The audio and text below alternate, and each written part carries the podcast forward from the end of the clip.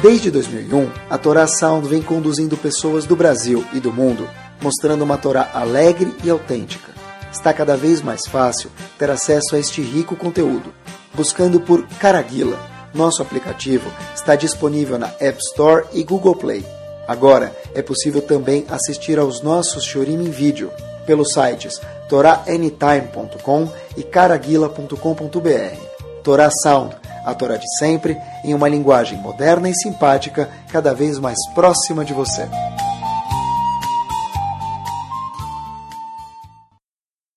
Bom, muito boa noite, Bruhim Abaim para todos.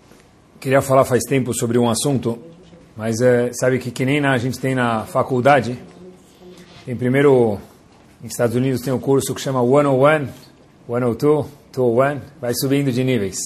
Conforme a pessoa vai se graduando, vai subindo. Então, tem alguns assuntos na Torá também que a gente não pode falar de primeira. A gente tem que começar a abordar outros assuntos para criar uma espinha dorsal para depois poder falar sobre eles. Então, a gente já está estudando faz alguns, alguns anos, Baruch Hashem. Então, já dá para falar sobre esse assunto. Pós-graduação. É o seguinte. A gente sabe que dentro do corpo do ser humano, todos os órgãos são importantes. Mas a Gemara chama, no Tratado de Erechim, por exemplo, que tem Evarim, são chamados órgãos, Shaneshamat Loyabo. São órgãos que são vitais, vamos chamar em português, e tem órgãos que não são vitais. O coração, por exemplo, é um órgão vital. Em relação à Torá, também tem órgãos, tem mitzvot que são vitais, todas são importantes, mas a gente pode falar que tem mitzvot que são vitais e mitzvot que são importantes demais, mas não são vitais. Que mitzvah que a gente se refere? A gente começa por aqui. Em Parashat Achareimot, tem um pasuk que a gente conhece ele. O Shmartem et Chukotai vet Mishpatai. A gente vai cumprir as leis, os estatutos de Hashem, diz a Torá. Ashera Yase Otam Adam, que o homem, homem quer dizer ser humano, homem ou mulher, vai fazer. E termina o pasuk dizendo, Vechai Baem Ani Hashem. E você vai viver com a Torá, eu sou Deus. Quer dizer que a gente aprende. Hashem falou, olha, tem mitzvot que a gente vai ter que fazer elas, regras, mitzvot, da Torá 613. E aí, tem um detalhe, Hashem falou Vechai Baem. Quer dizer Vechai Baem, quer dizer a palavra Chai, colar está escrito Chai, quer dizer Chai, que a pessoa vai viver com as mitzvot. Daqui o Talmud aprende uma alahá, que alahá. A gente conhece alahá, que se a pessoa precisa cumprir uma mitzvah, deixar de cumprir uma mitzvah, melhor dizendo, quer dizer, fazer uma verá, ou a pessoa dá a vida dele, então Hashem falou, e a Gemara aprende aqui, quer dizer, Vechai Baem, você tem que viver. Viver e não morreu. O Passuco falou, olha, você vai cumprir as mitzvot. E termina o verso dizendo, Vechai Baem, quer dizer, Vechai Baem, eu vou viver. Quer dizer, eu vou viver. Eu vou viver quer dizer que eu preciso me manter vivo. Então, se alguém falar para uma pessoa, por exemplo, ou você come um Big Mac, está com tanta vontade de comer Big Mac, nunca experimentou, chegou a sua vez. Ou você come um Big Mac ou eu te mato. O que, que a Allah diz? Tem Allah até para isso? Tem. O Shulchan Aruch tem lei para tudo. Qual é a regra? Shulchan Aruch, a pessoa precisa comer o Big Mac. Com exceção de três casos. Quais são os três casos famosos? Giloi Rayot, Shvichut Damim e Avodazara. Em relação a, ou eu mato você, a pessoa diz, ou você comete adultério, ou eu mato você, ou você comete idolatria, ou eu mato você, ou você mata outra pessoa, sobre essas três mitzvot, matar outra pessoa, idolatria ou adultério, o Yehudi precisa da vida dele. Sobre qualquer outra mitzvah, ou haverá, o Yehudi não precisa da vida dele, muito pelo contrário, a Torá falou, você tem que continuar vivo e não fazer averot. E fazer as averot, obviamente, só quando for obrigatório, etc. Tá? Daqui a gente aprende quanto que Hashem gosta da pessoa.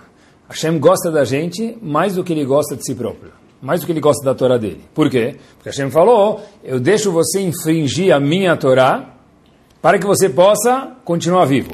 Então, alguns falam, ah, a Torá não preza a vida da pessoa, que a pessoa viva bem. Muito pelo contrário. A Torá falou, eu deixo você comer um Big Mac, se você for forçado, por exemplo, contanto que você saia vivo. Por quê? Porque minha vida, a sua vida, diz Hashem, nos meus olhos, a Kadosh Baruch dizendo, é algo muito precioso. Inclusive, eu vou falar para vocês uma explicação um pouquinho mais precisa desse passo. O que a gente falou até agora é verdade, está na Laha. Mas, a Gemara em Sanedrin, na página 74a, faz a seguinte observação. Que a pessoa tem que viver, sempre procurar viver. E não, mesmo que for às custas de uma verá. Mas Rav Moshe Feinstein fala algo espetacular. Rav Moshe Feinstein fala para a gente, Rav Moshe Feinstein, a gente já mencionou algumas vezes, mas o ouvido tem que sempre escutar esse nome, lembrar quem ele era. Foi um dos grandes gigantes que, a, que o judaísmo americano teve. Ele tem um livro de perguntas e respostas chamado Igrot Moshe. E nesse livro tem uma questão que não tem a ver com o assunto, mas no meio da questão que ele aborda, ele traz seguinte, ele traz esse verso que a gente falou, Baem, que a pessoa precisa viver com as mitzvot. Ele traz uma explicação mais precisa desse passuco. O Unculus fala para gente, quem foi o Unculus? Unculus, na verdade, não foi o tradutor da Torá para o aramaico, ele foi alguém que traduziu automaticamente, já explicando a Torá. Então, em qualquer Humash, tem do lado do Humash tem Unculus, e sobre esse passuco, o Shmartem et Chukotai, você vai cumprir as minhas mitzvot. Vechai baim, você vai viver com as minhas mitzvot. Diz o Unclo, usa as seguintes palavras. Eu já traduzo de imediato. Veichi behon lechai alma anashem. Você vai viver com as mitzvot aonde? No mundo vindouro, não nesse mundo. Agmará traduziu o passo que também é verdade. Você vai ver com as mitzvot aonde? Nesse mundo. Mesmo que precisar comer o Big Mac, por exemplo, ou se você for, ou, ou morre ou come Big Mac, tem que comer o Big Mac. Nesse mundo você precisa viver. Mas Unclus, Moshe Feinstein aponta isso para a gente, diz, quando a Torá falou, você vai viver com as mitzvot, quer dizer viver aonde? Também no Olamabá. O que isso quer dizer? O Pasuk está vindo ensinar para a gente, olha, pelo que, que o Yehudi precisa viver. Que objetivo um Yehudi tem que ter na vida dele? Estive pensando, quando vi isso, um pequeno parênteses, a maioria das pessoas que vivem no mundo, grande parte com certeza, sem falar nenhuma porcentagem, porque não dá para medir isso, vive, vive, vive, pergunta para ele por quê, fala, olha, pergunta difícil, não me faz uma pergunta dessa no fim do meu dia. Trabalhei tanto já hoje, mas por que você vive? Ah, não sei por quê. Faz pergunta difícil. A Torá fala, Vechaibaem, diz o Unclus para que viver para o Olamabá. Mas o que quer dizer isso? A Torá veio contar para a gente, olha, nós temos um destino a colocar o nosso ex. Olamabá. Como? A gente vai falar hoje, Bezat Hashem. Mas o destino que tem no meu Waze, que eu tenho que colocar afinal, é chegar no Olamabá no mundo vindouro. Por quê? Quando o Passuco falou, você vai cumprir as mitzvot, diz a Torá para a gente para quê? Vechaibaem. E diz o Unclus, para que viver? Para Chaibaem, viver aonde? No Olamabá. Sobre isso que o Passuco veio contar para a gente. Agora, no Olamabá também tem, como em qualquer hotel, suíte standard, luxo, master e presidencial. Não vai todo mundo para o mesmo quarto. E quem paga 100 dólares vai para um quarto, quem paga 150 dólares vai para um outro quarto com vista, o outro com terraço, o outro com vista para o mar, e o último vai na penthouse lá, naquela suíte presidencial, que em vez de ser 100 dólares, pode ser 3 mil dólares, ou mais. Como que a pessoa chega na melhor acomodação do Lamabá? Já que o objetivo de eu dia cumprir mitzvot para chegar no Lamabá, como a pessoa é capaz de chegar no Lamabá com a melhor acomodação possível? Pessoal, eu vi algo bomba. Tem uma Gemara famosa, se não é, que fique agora. O Tratado de Omar, na página 35b, história famosa. Hillel trabalhava, ele ganhava uma moeda por dia, está escrito na Gemara. Uma moeda por dia, um tarpik. Eu tentei ver no. Se a gente procurar no Google, não vai ter a, a corrente monetária Tarpik, essa moeda. Mas não parece que era muito, porque está escrito que Hillel era muito pobre. Ele ganhava uma moeda por dia. Talvez seja meio real, talvez seja equivalente a um real, alguma coisa assim. E antigamente, para a pessoa entrar na sinagoga, não pagavam para ele. Não tinha sushi grátis. Não tinha, vem que eu vou te dar uma passagem para Israel. Antigamente, você quer estudar, o que, você ganha? Sabedoria Lamabá, você vai ter que pagar. Igual que você vai na academia, você tem que pagar. Igual que você fala de inglês, você tem que pagar igual qualquer outra coisa você vai pagar, então aqui também tem que pagar. Por quê? Para manter a sinagoga, pagar a luz e daí por diante. Então o Hillel queria estudar, ele pegava meia moeda, que era o custo de entrada, ele dava para o porteiro, o porteiro dava para ele o ticket, ele mostrava na catraca, rodava a catraca e entrava. E outra meia moeda ele usava para comprar um pão com queijo e algum leite quente para ele sustentar durante o dia. E dia sim, dia não, dia não, dia não, dia sim, dia sim, todos os dias.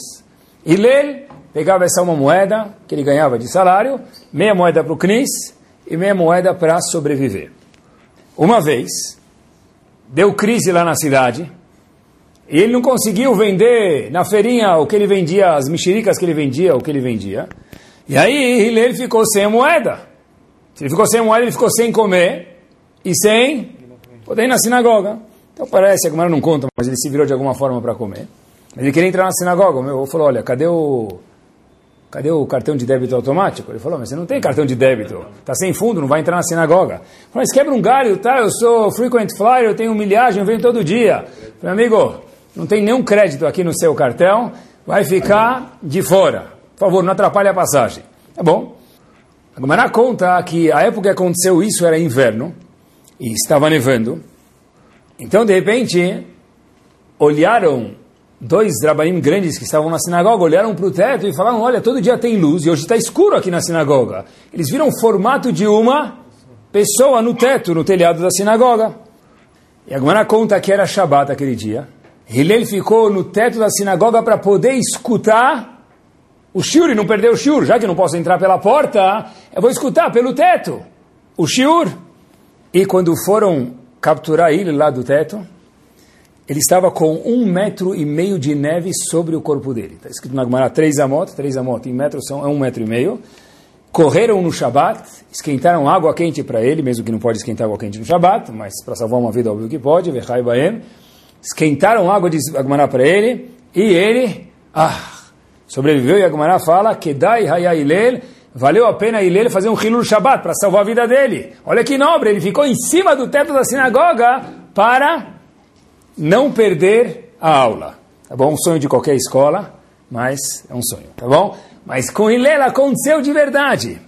Agora, tá certo que se a gente estivesse lendo um conto de fada, seria lindo, comovente, um patrocínio Kleenex.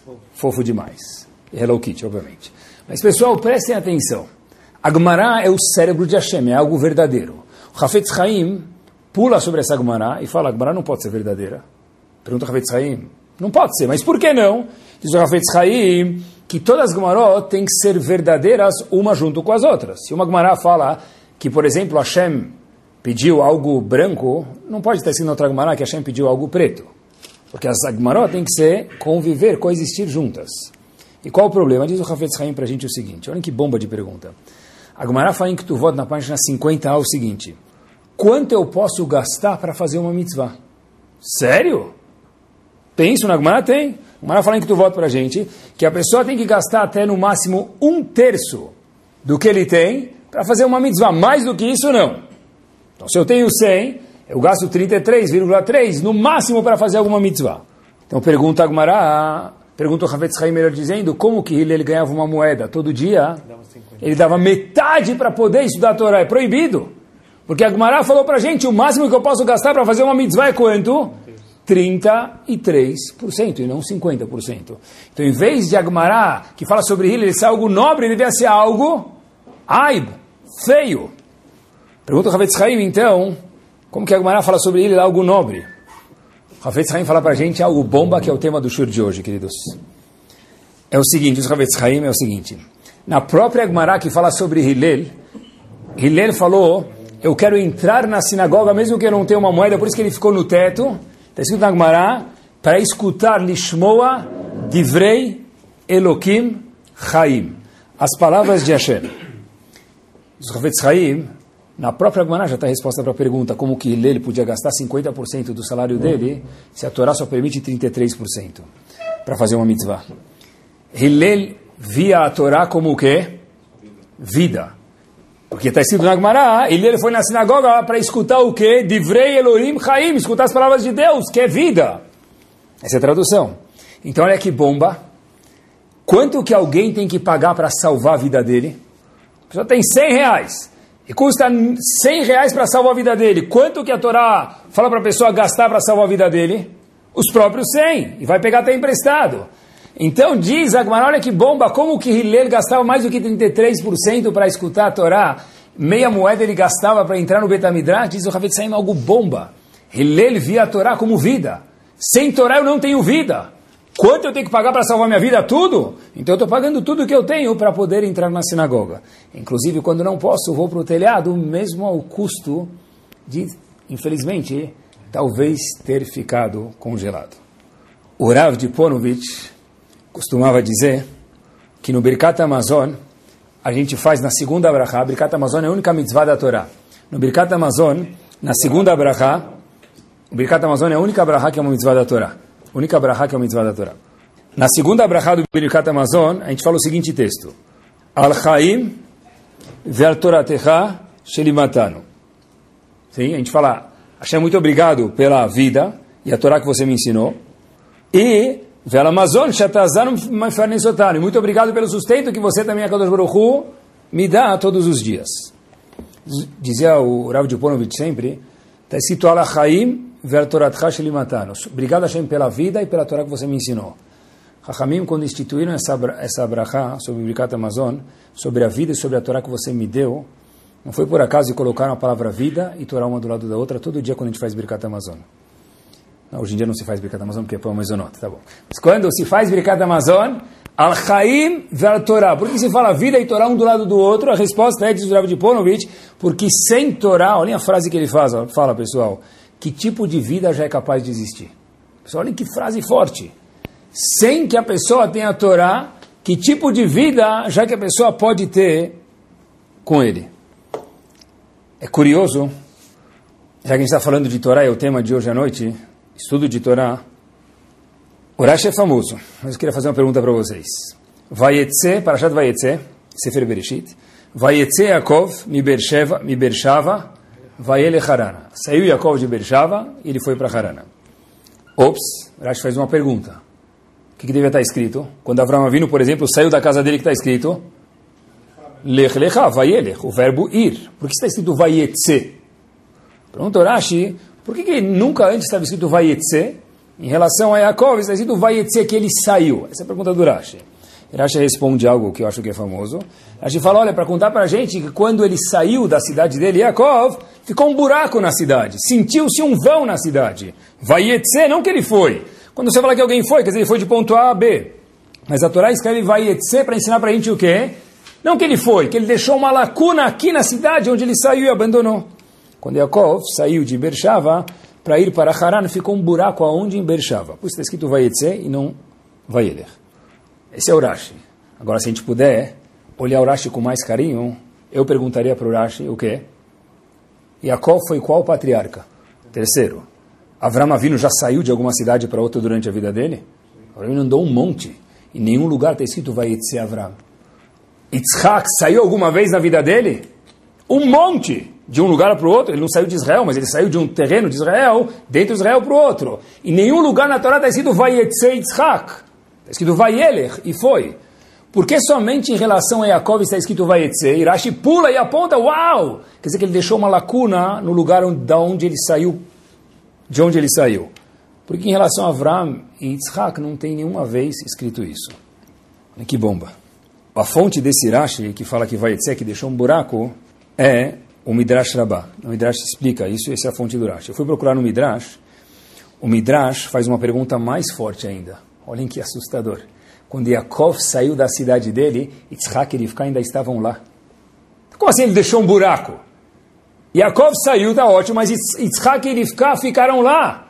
Então, supriu-se já algum buraco que Yaakov teria deixado. O que quer dizer que Yaakov saiu e deixou uma lacuna em Bershava? Pessoal, a resposta é a seguinte. Avram Avinu simbolizava o quê? Resto de bondade. Olha que espetacular. Quando alguém que faz muito reset sai de uma cidade, ele abriu escolas, ele abriu hospitais, ele coordena essas coisas, ou qualquer outra instituição, ele abriu um, o que for. Ou não ser uma instituição, ele ajuda alguma pessoa, também é reset. Essa pessoa deixa um buraco, uma lacuna na cidade ou não deixa? Sim. Certeza que deixa. Então, sobre Avram Avinu, não precisa falar que deixou uma lacuna. É óbvio. Quando Avram Avinu saiu, deixou-se uma lacuna. Yitzhak, por que não falou que Yitzhak saiu e deixou uma lacuna? Porque é óbvio. Yitzhak está escrito que ele plantou uma vez algo e saiu cem vezes mais. Quer dizer, Yitzhak, quando ele investia alguma coisa, o ganho dele, ele aplicava 100 dólares numa ação, quando ele ia resgatar a ação, não depois de 100 anos. Pouco tempo, short term, quanto é 100 vezes 100? 10 mil. Imagina, se aplica 100 dólares 10 mil, não dá nem graça de trabalhar muito tempo. então, Yitzhak era muito rico, era famoso. Quando Yitzhak sai da cidade, ele é famoso certeza que o quê? Deu uma lacuna na cidade, sentiu-se um buraco na cidade. Agora, olhem que bomba, diz o Midrash para a gente, pessoal. Quando Yaakov saiu da cidade, qual que que Yaakov, Qual é a única frase que a gente sabe sobre Yaakov? O que, que define Yaakov? O que, que está escrito no RG de Yaakov, no crachá da corporação de Yaakov? Qual era a função de Yaakov? Está escrito um passuco sobre, sobre Yaakov. O que, que Yaakov tinha para oferecer? Avraham era Hesed, deixou uma lacuna, certeza. Isaac era bilionário, então, obviamente, que ele movia as coisas. Uau, ele desapareceu. O número um da Forma desapareceu dessa cidade. Agora, quando Yaakov saiu da cidade, sobre Yaakov está dito um passuco. Está escrito sobre ele um passuco. Ishtam Yoshevu Ali. That's it. Sobre Yaakov está escrito só isso. Yaakov, quem era Yaakov? Está uma pessoa íntegra. A gente às vezes traduz bobinho, mas bobinho é pejorativo, então traduz em íntegra. Yoshevu Alim. O que, que Yaakov fazia? O que, que ele fazia? Oi, oi, oi, tá no Rabanan, oi, oi, oi, that's it. Isso era Yaakov. Quando Yitzhak saiu da cidade, deixou um gap na cidade, porque faltou dinheiro. Os shluchim não conseguiam mais ir lá, que Yitzhak saiu, não conseguiam mais arrecadar dinheiro lá, porque o mega bilionário da cidade saiu. Quando Avraham Avinu saiu da cidade, poxa vida, as pessoas que ele ajudava ficaram de mãos ao alto. Mas quando Yaakov saiu da cidade, o que, que muda? Ele ficava sentado na sala dele estudando Torá. Diz o Passuco para a gente, é isso que Urashi vem ensinar para a gente no Midrash. Vaietze Yaakov. Quando Yaakov saiu, fez um buracão na cidade. Mesmo que Yitzhak e Rivka estavam lá, mas quando o símbolo de Yaakov era a Torá, quando o Talmid Chacham sai de um lugar, o Yehudi que tem Torá e Mitzvot, tem que acreditar, um Yehudi que tem Emuná e estuda a Torá, tem que saber que isso deixa um buraco aonde ele está. A falta de Torá, uma palavra menos de Torá, faz uma repercussão gigante, ainda mais quando se tratava de Yaakov. Quando estava preparando o Shiur, lembrei de um episódio verdadeiro. Uma vez teve um jantar, um dinner, hoje é mais famoso, naquela época não era tanto famoso, de arrecadar, angariar fundos para um hospital. O Hafetz Haim participou desse dinner, e obviamente, quando o Hafetz Haim foi, isso trouxe muitas outras pessoas para ajudar esse local, esse hospital. Sentaram lá, tem aquela mesa mais na frente das pessoas que vão doar mais, deram um cavodo maior para essas pessoas. Quem estava numa das mesas principais nesse dinner, nesse jantar? Alguns, algumas pessoas que usavam um Torá que ninguém conhecia. Então os organizadores desse dinner para o hospital, em prol do hospital, falaram para o Havetz Haim Rav, o que, que esses caras estão fazendo aqui? O dinner é para ajudar um hospital, não para abrir uma yeshiva. E fosse para abrir uma yeshiva, o que, que esses barbudos me permitam? Né? Esses relibas estão fazendo aqui.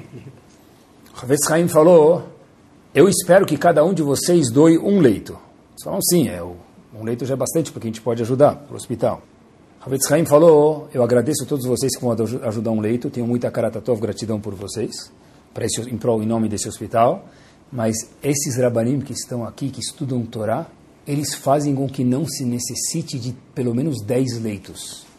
Então, vocês vão ajudar para quando a pessoa já ficou enferma. O poder da Torá é para que não deixar que as pessoas nem cheguem, lo aleno, a ficar doentes. Então o que eles estão fazendo aqui são pessoas que sem ele, o hospital teria que ter mais gente. Essa é uma visão mais sofisticada de ver algo chamado em hebraico Talmud Torá, o estudo da Torá. Uma vez teve no Brasil uma pessoa que, já contei para vocês, eles falam que homem não chora. Mas eu lembro, já era casado há alguns anos, era Salomon, que tem a Refuash Lemar, mas guerra de Leico, um homem gigante, teve no Brasil e ficou três dias de férias. Teve a, tive a sorte de ele estar sem nada para fazer, precisar de acompanhar ele, levar ele, trazer ele.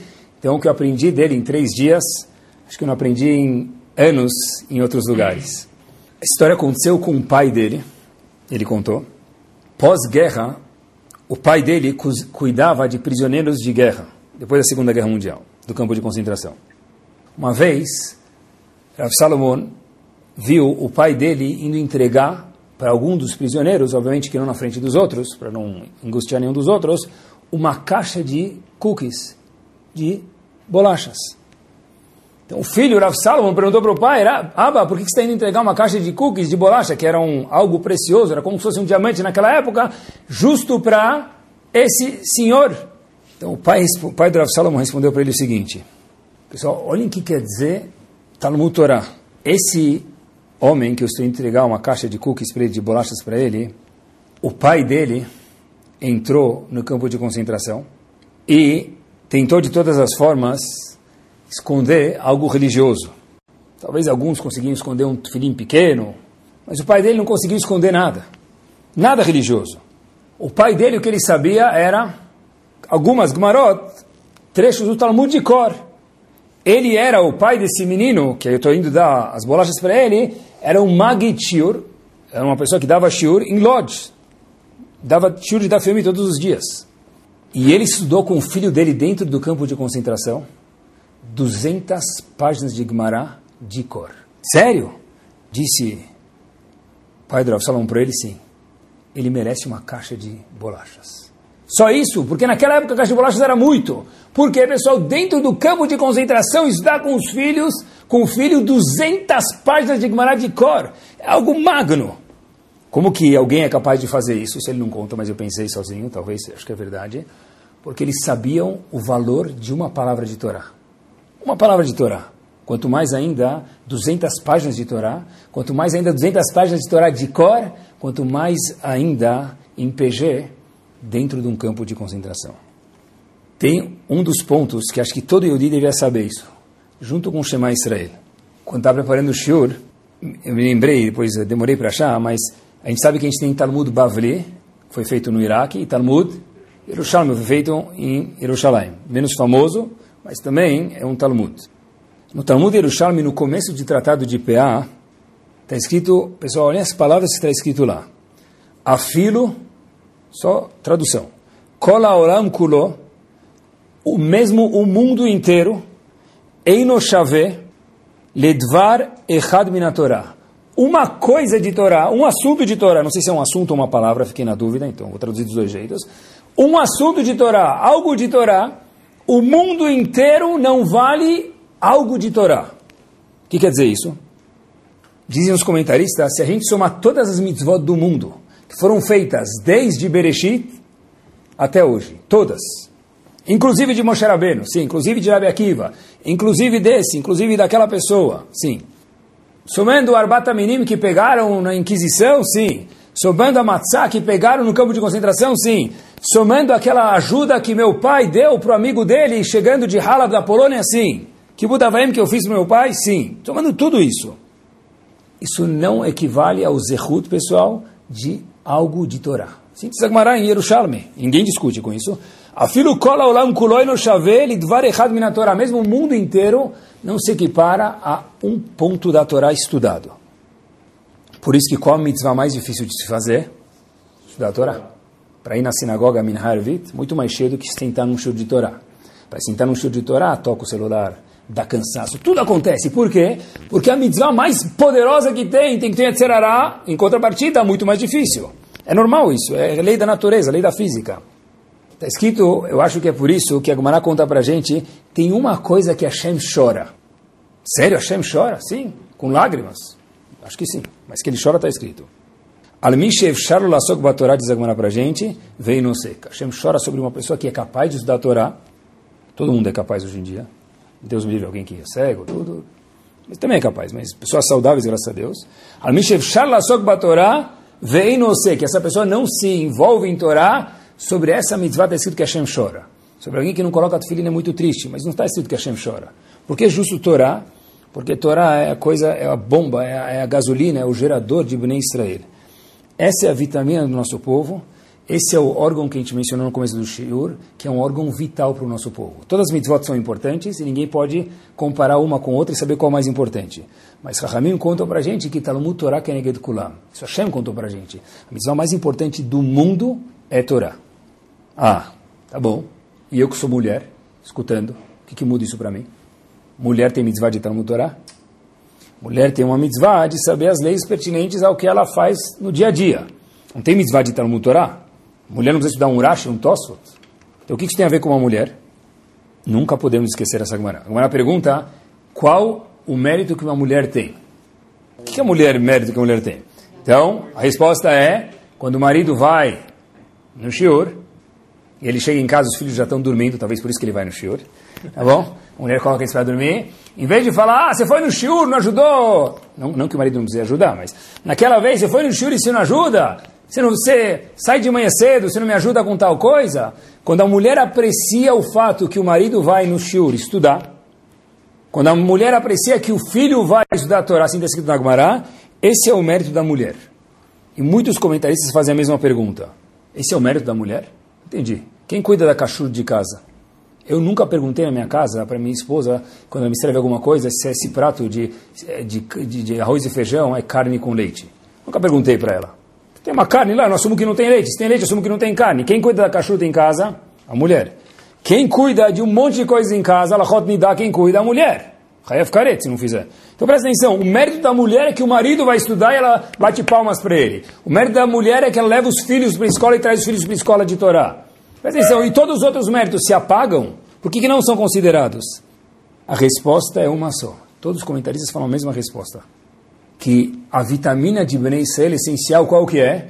Torá. Então a pergunta da Gemara é qual o mérito da Torá em relação qual o mérito da mulher em relação ao quê? Torá. A Torá, porque esse é o mérito que segue, que gera, que é o gerador de Bnei Israel. Todos os outros mitzvot são importantes, mas o gerador de Bnei Israel qual que é? É a Torá. Então pergunta a Gemara, se uma mulher não tem mitzvah de Talmud Torá, qual que é o mérito dela? Qual a conexão dela com essa mitzvah importante?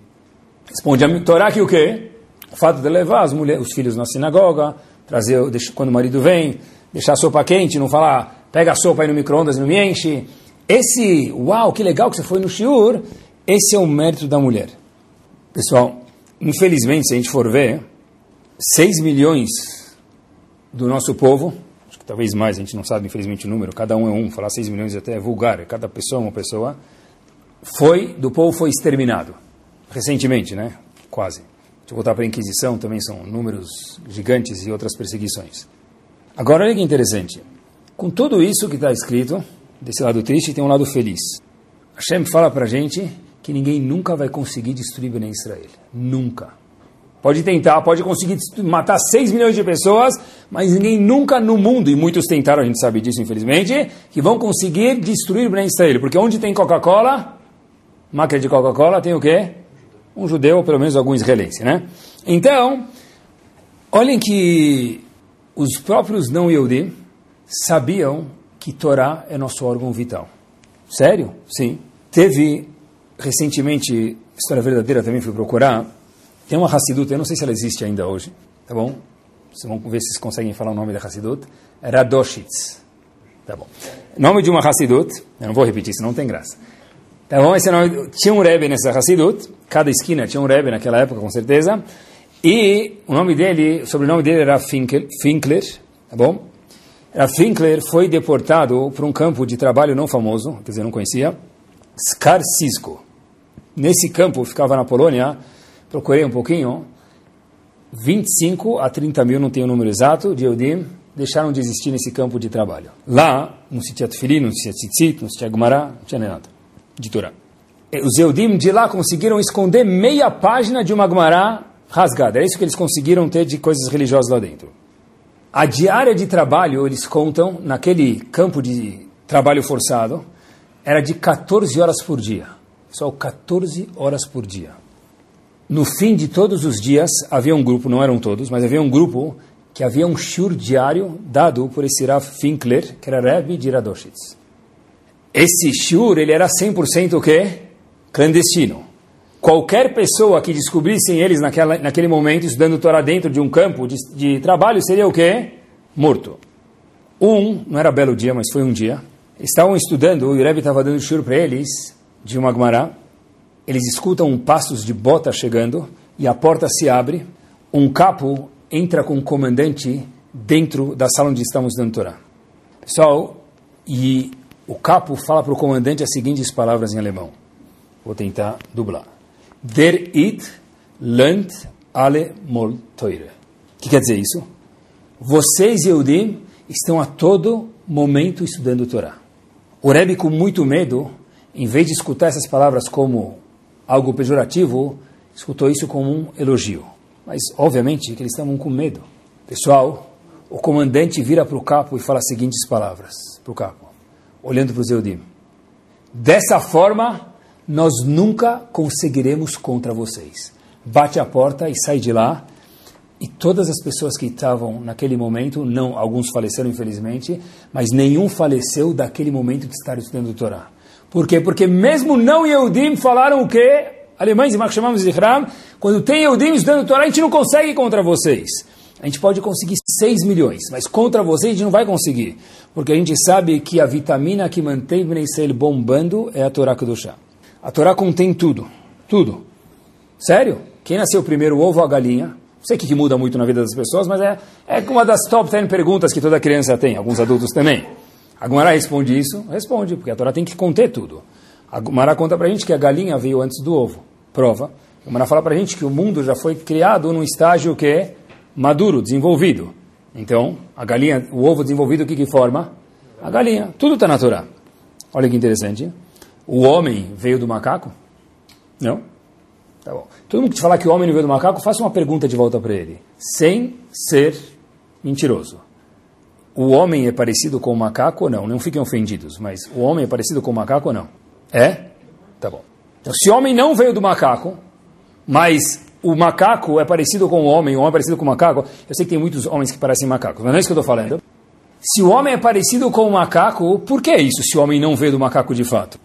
Tem isso na Torá? Tem. Novidade para todos nós. A Gemara em Sanedrin, no último capítulo, na página 109a, diz para gente que na Torre de Babel haviam três grupos que foram lutar contra Hashem, na que fizeram a Torre de Babel, Sefer Bereshit. Um grupo falou, nós queremos morar no topo da torre. A gente quer morar lá. Então Hashem o que fez com eles? Espalhou eles. Falou, vai para um para cada lado. Colocou um no Brasil, um nos Estados Unidos, um na Noruega, espalhou eles. Um segundo grupo falou, a gente quer guerrear contra Hashem. Hashem transformou esses homens em macacos. Pessoal, acompanhem comigo, já volto para esse grupo. Vai. O terceiro grupo é, foram, a gente vai fazer idolatria, Vodazará. Então Hashem falou, oh, eu vou criar agora a cultura inglesa, Red Balloon, e criou um monte de dialetos, que até então só havia Lashon Kodesh. Agora olha que interessante, já que um dos grupos era, que eles falaram, a gente vai guerrear contra Hashem, Hashem transformou eles em macacos. Então não é que o homem veio do macaco, o macaco sim veio do homem. Torá conta isso para a gente.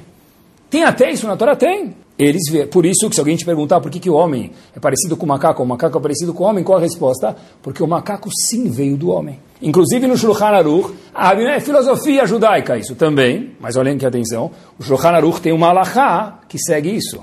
Sério? O que está escrito? Diz o Shulchan Aruch para a gente, Orachaim, Siman 225, alahá 8. Quando alguém vê um macaco, ele fala de uma brachá, Baruch Hashem, Elokeinu melech haolam, meshane habriot. Que você, Hashem, mudou as criaturas. O que é mudou a criatura? Porque quando você vê uma galinha, não mudou a criatura, porque o macaco era um homem que virou macaco, meshane habriot, é uma brachá. Não conhecia essa, Torá também é cultura. Só esse animal? Tem outro animal, mas o estilo de hoje é o macaco. Por que, que o homem é parecido com o macaco? Por quê? Porque o macaco veio do homem. A Torá contém tudo. A Torá é o DNA do mundo. Pessoal, quando a gente tem uma dúvida, eu sei que está escrito nos outdoors aí, tem alguma pergunta? Tem duas formas de responder a pergunta. Como você faz? Como responde uma pergunta? Ou vai no posto Ipiranga, não é assim? E a segunda é dar um Google, né? Pessoal, o Yehudi tem que aprender a também dar um search, um Google dentro da Torá. Perguntar para alguém. Perguntas que a gente fez. Torá é o DNA do mundo. Deixa eu dar mais um ou dois exemplos, para a gente ver quanto que a Torá contém tudo. A gente sabe que tem algo recente, quase que recente, vai, chamado pi, 3,14 and so on. Né? O Tosfot e a Gemara em Sukkah trazem a conta do pi, traz a conta do pi 3,14, e o Tosfot calcula como chegar a 3,14 sem nenhuma calculadora. É um Tosfot brilhante. O Tosfot pega um círculo, vai desenvolvendo até ele chegar no pi da inclinação, quanto que é um pi. Da onde o Tosfot sabe isso? Como o Tosso sabe isso? Como a Agmará sabe isso? Me permitam que pergunta ridícula. Se a Agmará é o cérebro de Hashem, como assim como Agmará sabe isso? O mundo, Agmará, é o DNA do mundo. Como Agmará sabe isso? A gente deveria perguntar como que descobriram o Pi, não como que Agmará descobriu isso. Porque na Agmará contém tudo. Inclusive, olha que interessante, hoje em dia tem uma teoria que o mundo ele é plano. Tem um nome isso? É, pra, esqueci o nome. Tem uma teoria hoje em dia que o mundo ele é plano. Teoria famosa, me fugiu o nome agora dessa teoria. Depois vocês procuram no Google. Que o, te, que o mundo é plano hoje em dia. O que, que a Torá tem a dizer? O mundo ele é plano ou não é plano? Quem estuda da filme, está lá. Está na Gemara. Masechet Avodazara, na página 41, a Gemara fala que tinha um tipo de idolatria que segurava um bastão com uma bola em cima. E a Gemara fala, por que, que segurava uma bola? Para mostrar que aquela idolatria, como se fosse, domina sobre o mundo inteiro. Pessoal, por que segura uma bola e não um knafe? Por que segura uma bola e não um, um taco de beisebol? Para mostrar que domina o mundo. A resposta diz o Tosfot, porque já que o mundo é redondo, como é que eu simbolizo que a idolatria, como eles simbolizavam antigamente que a idolatria é dona do mundo? Com uma bola. Daqui, diz o Tosfot, a gente vê que o mundo é redondo. Sério? Se procurarem na história do mundo, tem teorias que achavam, no começo da história do mundo, que o mundo era sustentado por elefantes. Ridículo não, ridículo hoje, mas foi uma teoria muito inteligente por muito tempo. A Gemara nunca teve dúvida, a Torá nunca teve dúvida, o mundo sempre foi e sempre será redondo. Só um último exemplo. Olhem que bomba. Quanto tempo demora o ciclo lunar? Pessoal, olhem que bomba. O ciclo lunar, uma volta do ciclo lunar. Rabban Gamliel ele fala em Masechet Rosh eu aprendi do meu pai, meu pai do pai dele, até Moshe Rabbeinu, que o ciclo lunar demora 29 dias, 12 horas, dois terços de uma hora e 73 frações, dividindo uma hora em 1080. Bom, depois, vocês pegarem calculadora, eu fiz isso, dá 29 dias, o ciclo lunar, vírgula 53059. Tá bom? Esse é o tempo que demora o ciclo lunar. A NASA, não anos, não centenas, milhares de anos depois, com toda a tecnologia que tem, espetacular, sabedoria tem, chegou ao número 29 dias, 53,53, 058. Quer dizer, no sexto dígito, deu uma diferença. Até que depois, em Berlim, na Alemanha, eles se corrigiram e ajustaram o dígito, falando que estava errado o dígito da NASA anterior. É um dígito bem próximo do que a Torá falou, no sexto dígito com uma diferença. Pessoal, quando em Berlim, na Alemanha, descobriram, quando a NASA descobriu qual é o ciclo lunar, a Gemara já falou isso para a gente faz tempo em uma Roshana, não é uma explicação, não é uma gematria. Tradução da Gemara, no, põe a tradução. Disse Ramangamel, o ciclo lunar demora tanto tempo e acabou, está escrito. Por quê? Como? Porque a Torá contém tudo. E falando em Torá, nessa fase final do Shur, a gente tem que lembrar que a Torá tem algo poderoso dentro dela, e o Yodi que não sabe disso, está faltando um pouco de musculação e formação dentro dele. O Midrash Rabbah fala para a gente o seguinte, no começo de Sefer Dvarim, o seguinte, cada vez que a gente, Yaakov se deparou com Esav, a gente lembra na Torá, e a Torá conta isso para a gente, para a gente aprender uma lição para o futuro. Então diz o, Mará, o Midrash para a gente o seguinte, cada vez que um Yehudi vê Esav perseguindo ele, para onde ele tem que fugir? igual Yaakov fugiu. Yaakov está escrito Penulachem Tzafona. Yaakov foi para Tzafon, para o norte, ele fugiu para lá. Então, no futuro, século 21, século que for, onde vocês estiverem, quando Esav começar a lhe perseguir, foge para Tzafon. Yaakov e Esav é uma lição para o mundo. Mas o que, que é Tzafona? Eu conheço Cafona, não conheço Tzafona. Foge para Tzafon, o que, que isso me ensina hoje no século 21, em qualquer lugar do mundo? Vai para os Estados Unidos? América do Norte. Belém, pode ser. Olhem que bomba. Diz o Midrash, a palavra tzafona, e o Midrash prova isso de um passo que se refere à Torá. O Midrash prova de um passo que a palavra tzafon é uma, um apelido para a Torá. Quer dizer, quando eu tiver algum problema no século 21, para onde, onde eu devo me esconder? Obviamente que eu vou fazer meu esforço. Eu não vou fazer nada de uma forma maluca, porque isso não é saudável, mas eu tenho que saber investir minhas forças dentro da Torá.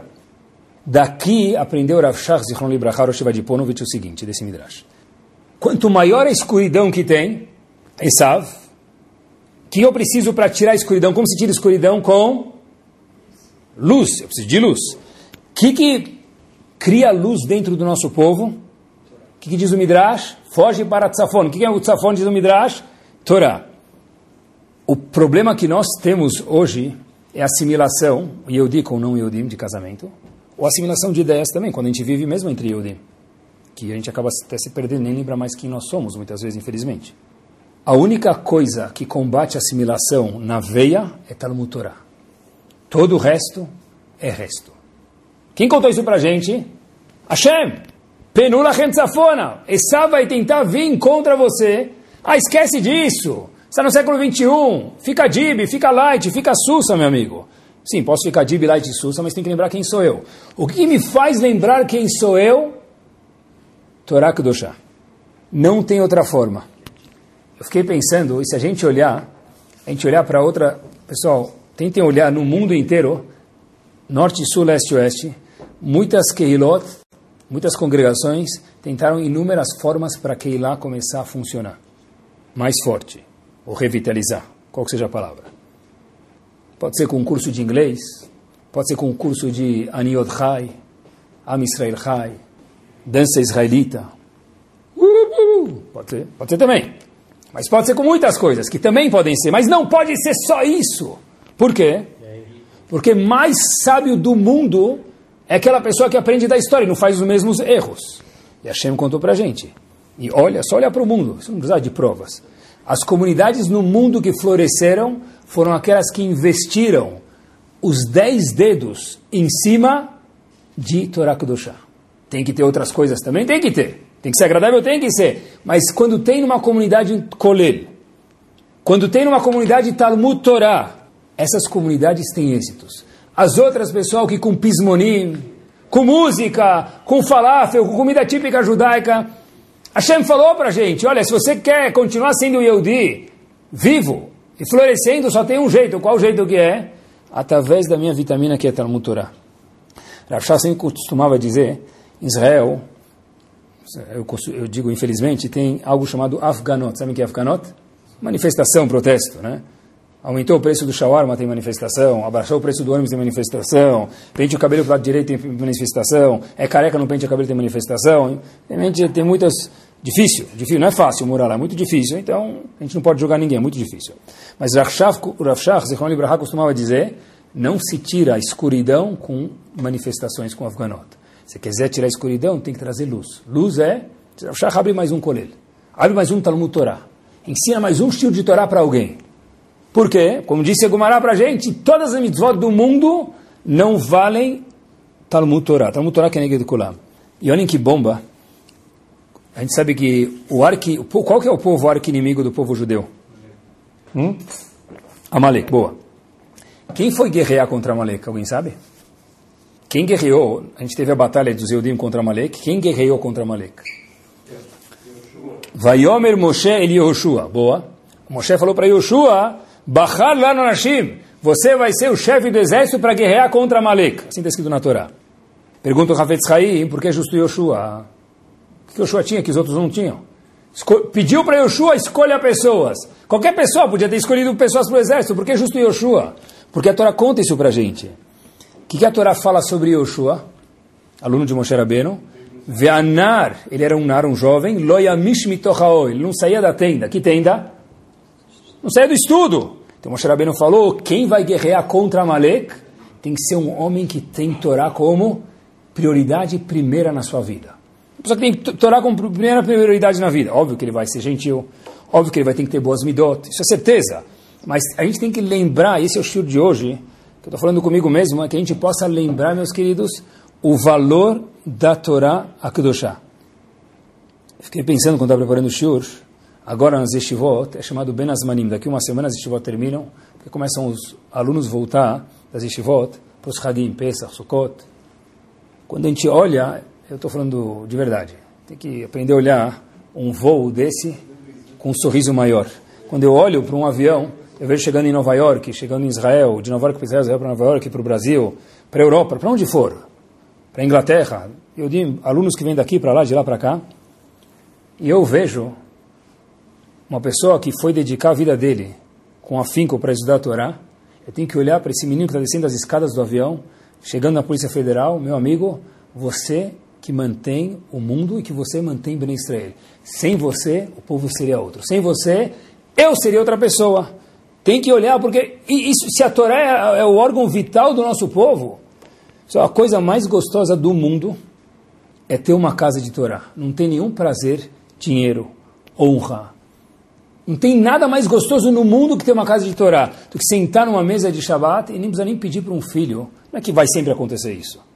Mas não precisa nem pedir para um filho fazer uma pergunta de Torá que ele teve. E a filha contar uma história de alguma coisa de Hesed que ela escutou, e a história fluir, e que não for falar quanto a drachá do estava longa, que o ar-condicionado estava muito quente no Shabbat, e reclamar do preço da carne kasher. So, algo espetacular, algo mais delicioso do mundo. Mas para isso, uma vez alguém me contou que um senhor muito influente falou para ele, olha, como você faz para casar seus filhos assim? Esse indivíduo respondeu para esse senhor com muito carinho, olha, você está começando muito tarde. Seus filhos têm 20 anos de idade, agora não dá mais. Tinha que ter começado quando eles tinham um ano de idade. Porque Torá não é uma coisa que, de repente, eu quero Torá. Tem que investir nisso. Nunca é tarde, mas tem que investir nisso. Mas a coisa mais deliciosa do mundo é ter uma casa de Torá. E com esse ensinamento a gente termina. Teve um Rav, que ele foi Rosh Hashivah de Novardok, uma Shiva famosa no mundo, não só Ashkenazi, mas no mundo inteiro, mas é, chamado Rav Chaim Zaitchik. Ele foi Rosh Hashivah de Novardok, ele foi exilado para a Sibéria, por quê? Porque ele fez um crime muito grave. Qual era o crime que ele fez? Ensinar a Torá. O crime mais grave.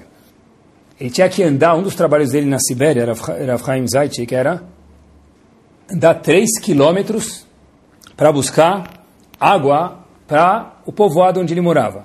Dá 3 quilômetros para ir, 3 para voltar, com um balde de água na mão. Isso que era algo muito difícil. Chaim Zaitchik, quando estava andando para outra cidade lá, outro vilarejo, procurar água, entrar lá, buscar água, ele vê uma casa com mezuzá. Ele andou na floresta, depois ele vê uma casa, e uma casa com mezuzá perto de onde ele precisava buscar água. Parecia uma miragem. Ele bate na janela da casa, a mulher da casa percebe que ele era um Yehudi, que estava lá, que tinha muitos Yehudim que trabalhavam na Sibéria. Então, ela olha para os lados, vê que não tem ninguém perto, porque senão era perigo de vida para ela. Essa mulher, Yehudi, o que que faz? Passa por baixo da porta o quê? Um pedacinho de pão. Eu não tenho muita coisa, mas um pedacinho de pão eu vou te dar. Pessoal, tentem viver a história. Rav Zaitchik não vai embora. Ele bate de novo na janela da mulher. A mulher fala, olha, eu não tenho mais nada para te dar. Esse pedacinho de pão que eu tenho é o que eu tenho e vou comer a menos minha família hoje aqui. Por favor, vá embora. Chaim Zaitchik devolve o pão para ela e fala o seguinte, por favor, você tem algum livro judaico na sua casa? A mulher fala, olha, eu tenho um livro é a única coisa que eu tenho aqui, eu não vou abrir mão dele. Por favor, vá embora. Chaim Zaitik, do outro lado da casa, do lado de fora, fala para ela, por favor, uma página, uma página desse livro, por favor. A mulher viu como que esse homem está mais cedendo por uma página de um livro do que um pedaço de pão. Falou, olha, eu tenho um tratado de Masechet Nedarim. Eu vou pegar uma página, rasgar, tem que rasgar um pedaço do meu coração, porque a única coisa que eu tenho, vou dar para você. Pessoal, esse homem viveu todos os anos na Sibéria com a única riqueza que ele tinha. Uma página de Igmará que ele conseguiu no vilarejo ao buscar água, uma página de Nedarim. Eu fiquei pensando comigo mesmo, quantas páginas de Igmará eu tenho na minha casa? Quem hoje não tem Gemara grande, pequena, metifta, artes com inglês, francês, japonês? Tem, tem no Google, tem o que você quiser. Pessoal, o homem deu a vida dele e falou: por favor, eu não quero pão, eu quero uma página de Gumará. Por que alguém fez isso? Porque sabia que o mérito do nosso povo é Torá. Me permitam um último minuto, eu termino de verdade, mas fiquei na dúvida se falava isso para vocês, mas vou falar porque acho que é importante a gente saber mesmo que não é polêmico, é um pouco, mas é verdade. Que mérito nós temos Eretz Israel? Que mérito os Eudim têm a terra de Israel? A gente deve gratidão a todo mundo que ajuda. Mas e qual o mérito de nós termos a terra de Israel? A gente fala no Birkat Amazon todos os dias. Berit, Vetorá, Chaim Amazon. Diz o Shulchan Aruch que quando a pessoa fizer o Birkat Amazon, tenha cuidado especial e não pular as palavras Berit, quer dizer, Brit Milá, e Torá, estudo da Torá. Agora, por que isso de Shulchan Aruch? Olhem que bomba, pessoal. Explicam Shulchan Aruch. Por quê? Porque essa brachá, que é a segunda brachá do Birkat Amazon, que a gente fala sobre Brit Milá e Torá, está em qual brachá do Birkat Amazon? Segunda. O que, que fala a segunda brachá do Birkat Amazon? Ala Aretz, Vela Amazon, muito obrigado, Hashem, pela terra que você me deu, pela comida. Agora, no meio da brachá, o que a gente fala? Não esquece de por que você tem terra e tem comida em Israel. Por causa do Talmud Torá que tem lá e tem no mundo. Que Bezerra Hashem, meus queridos, a gente entenda que o órgão vital de Ibn Israel é Talmud Torah, que a gente possa estar conectado com o Talmud Torah, e que a maior brachá do mundo é que a nossa casa seja uma casa que floresça a Torá, floresça a alegria, floresça a brachá, e que a gente possa fazer parte da maior vitamina de Bnei Israel contra a assimilação em prol da Geulah, que é Talmud Torá. Amém.